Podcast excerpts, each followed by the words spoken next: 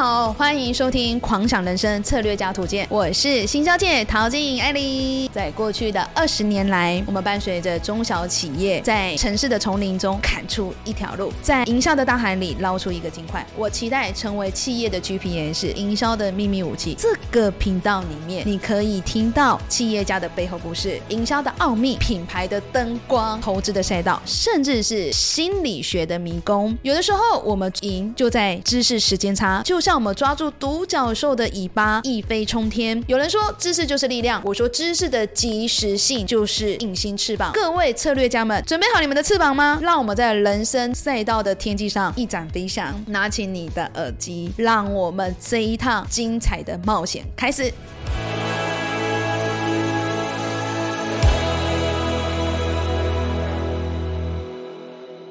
我是行销界陶晶莹 Ellie，我今天来聊聊电商运营的这一个话题。我觉得很妙的一点是，有时候我们在买产品啊，不是只是买产品的本身，它还跟买了产品后面的一个故事。在买青菜，也不是在买青菜，我们是 enjoy 在买菜的选择，还有所谓的比价。陶给啊，今天青菜那看贵，最近那个芒果出来了，对，有的芒果开始有降价，包含什么最近愈合包。我觉得购物中很妙，不是只是解决当下要买的东西，其实它中间的仪式感，也是我们在买卖中想要去得到。你不觉得是说我们今天在百货公司上，然后经由小姐这样子，哎，欢迎光临，你好，她下去跟你聊天，到你最后刷卡提那个袋子，提袋的当下的那个仪式感，我觉得电商中它的每一个环节运营中，真的会去影响到消费者的一个购买心态。那有一些知识和想法中，其实常常也会被我们的运营者哈，我们的品牌和电商小编中会忽略和忘记。那蜜桃这边来先简单的一个浅聊一下，在电商市场中，大家要记得就是市场的竞争和定位。那你在大海中，你要如何找到一个安全的港湾？在大风大浪下中，不会让我的船容易偏掉。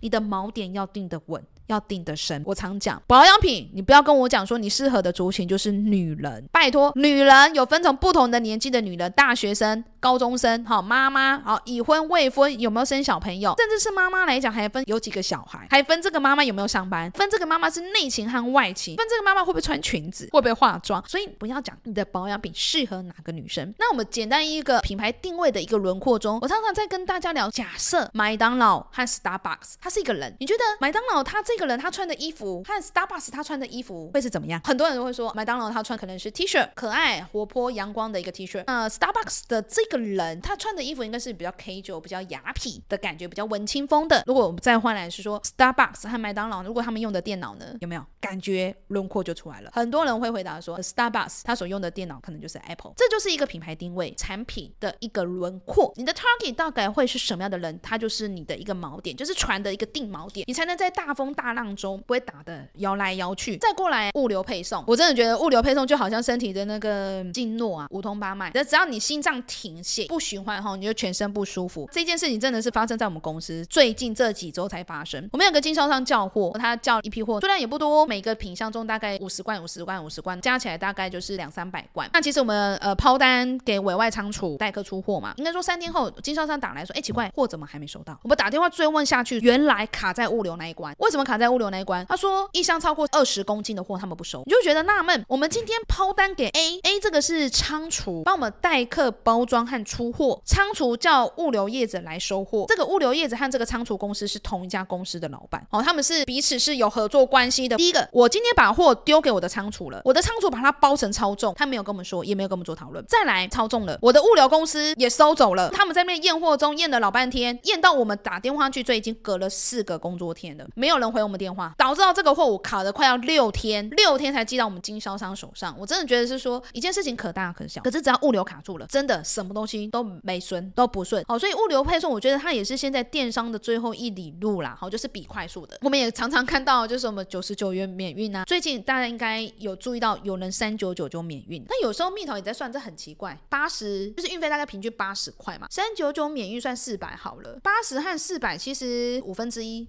哎，物流成本、运费就五分之一，百分之二十 percent，你的产品毛利率要到多高，你才有办法把这个物流成本、毛利率给克服过去？真的，我觉得还蛮厉害的。再过来啊，其实呃，上一堂我们有聊到是说，其实不是只是塞货给通路下去卖，你的数位运营的策略、你的品牌运营的策略，它就等于是在大海中的一个罗盘，它要下去指引这个品牌的一个正确的一个方向。那我们透过不断的航海的时候去调整我们的方向。呃，结论是说，品牌商品它都还是要下去行销包装，告诉消费者你的东西有多好，你的价值性有多高，而不是只是要通路一直帮你卖货。在电商的世界内啊，成功的关键不是你卖了多少产品，而是你赢得多少顾客的信任。就好像歌手不是他唱了多少歌，而是多少的歌留在消费者的脑海和心里的印象中。我相信蜜桃分享到这里，大家还挺有感觉的。有一些歌是我们从小哼到大，永远不会忘记的，一首成永恒。红蜻蜓有没有？你这好像就透露那个蜜桃的年纪。在竞争的电商市场中，要如何下去定位自己的品牌，在航海中去找到一个最佳的通难点，然后有技巧的下去驾驭它，享受它的快感。那我们在卖故事中啊，那蜜桃也举例几个故事。你比如说像我们的黑熊沙士，张君雅小朋友的品牌 IP 化，蜜桃有一集会再分享。张君雅小朋友，大家对于这个东西，他从故事中下去塑造，它只是一个科学面一小块的一个科学面，在那一阵子中就有下去塑造风潮。那市场和定位上中，我们可以提到印度的电商公司 Flipkart。印度它是一个非常庞大而且多元体系的一个部分中，它靠着它一个这样子一个电商的多元，然后最低的价格，很好的一个物流，它在印度市场中其实也很快站稳了位置。再过来跟我们讲物流配送，就像阿里巴巴成立的菜鸟物流，亚马逊成立的自己的物流频道，像台湾的某某这些的大的运营电商，其实后面的物流最后都是自己包自己下去处理。因为我真的觉得有时候靠山山倒哦，因为外包公司还是有一些不可控制之因素啊，这也很难讲。再过来讲数位行销策略啊，我们要讲菲律宾起家的扎扎达，然后包含快时尚电商的 s h i m，他们其实要大量使用 IG。蜜桃有一期在分享 s h i m 的一个细节，今天先简单带到 s h i m 呢，他有合作的一批的 KOC 和 KOL，那他会给 KOC 每一个月中有一定金额的扣打，比如说给 KOC 是两千块，那我的网站的所有衣服就随你挑，所以你就会每个月会看到很多的 KOC KOL 在 IG Instagram 去晒他的美图。那他们在大陆很多的那个微商群组中也鼓励分分销，鼓励这些小老板们啊、小创业家中去分享他的链接。这个跟 AB 哦，情色市场 AB 呃的分销想法有一点雷同，就是你可以分享